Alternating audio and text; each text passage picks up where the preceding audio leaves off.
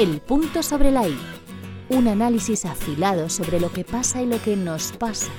Una reflexión mordaz y discutible como todo en la vida. Con Ángel Morón. Hoy, un peligro latente.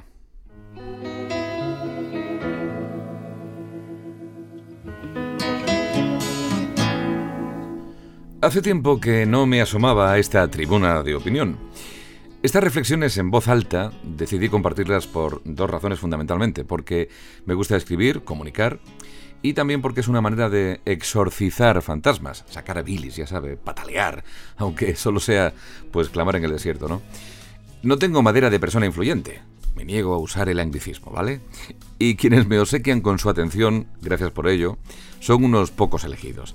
La mayoría, imagino, me conoce personalmente. En muchas de mis intervenciones cuento con el aplauso de mis escasos seguidores, aunque seguro que más de una ocasión, aunque no me lo digan, no compartan todas mis aseveraciones. Decidí dejar los temas políticos tras las últimas elecciones, pero la vida está llena de política, así que, aunque sea tangencialmente, es más que probable que caiga algún comentario. Sin ir más lejos, hoy seguro. Y es que la política es el origen de la inmensa mayoría de los problemas de los ciudadanos. Si a la política le unimos el extremismo religioso, tenemos un cóctel explosivo.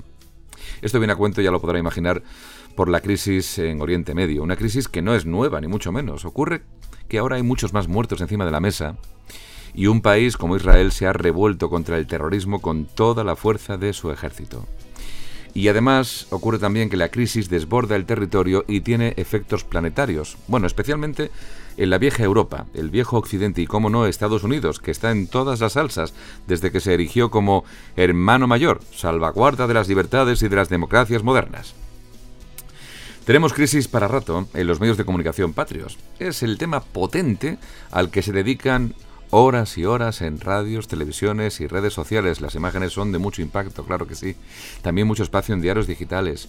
Proliferan los análisis sesudos y concienzudos de los opinólogos, todólogos, que te hablan del conflicto árabe-israelí como si fueran grandes entendidos en la materia cuando apenas se habrán documentado un rato antes de hablar en público.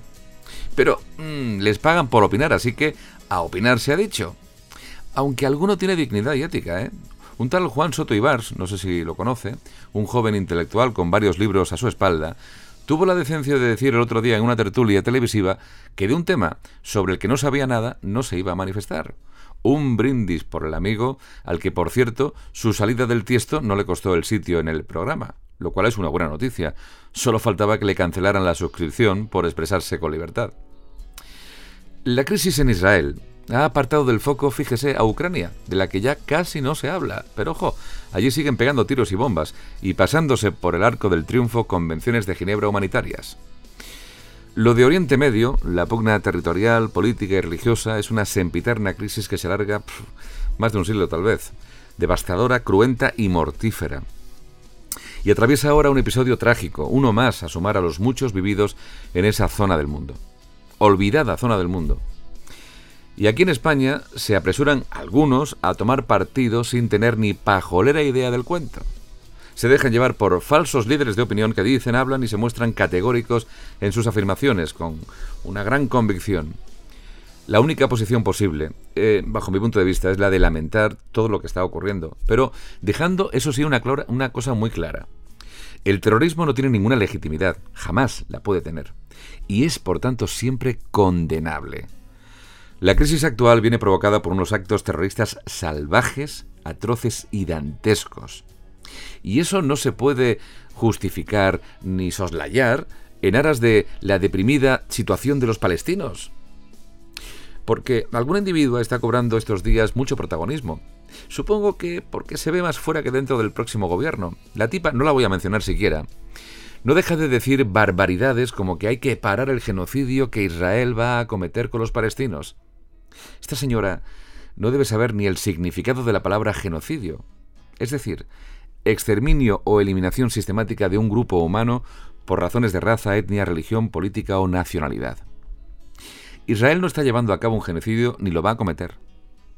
Israel está devolviendo el golpe brutal de los ataques terroristas. Y en esa cruzada, nunca mejor dicho, Las víctimas civiles son inevitables. Como en todos los conflictos bélicos, eso no es ninguna novedad. Detrás de todo el conflicto subyace una realidad, además, la confrontación de culturas y religiones. El integrismo islámico, despiadado e irracional, convierte el mundo, especialmente el occidental, en un campo de batalla en el que nadie está a salvo. No todos los musulmanes comparten, claro, las consignas que señalan como infieles a todos los que no dicen Allahu Akbar, ¿eh? Alá es grande. Pero la semilla del odio anida en los extremismos y entre los islamistas la radicalización es una seña de identidad. El odio visceral a los judíos es otra de esas señas. Hoy observamos lo que pasa en Israel y Gaza con estupor y lamento.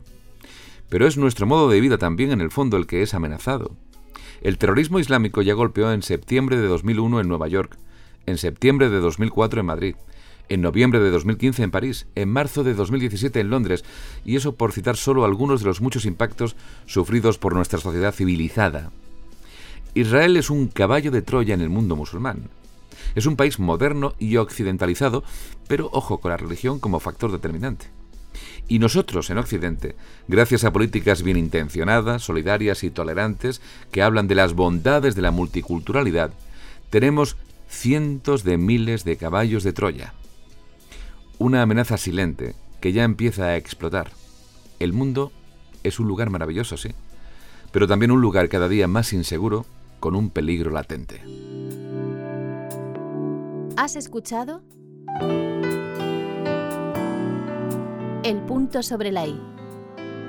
El podcast de Ángel Morón.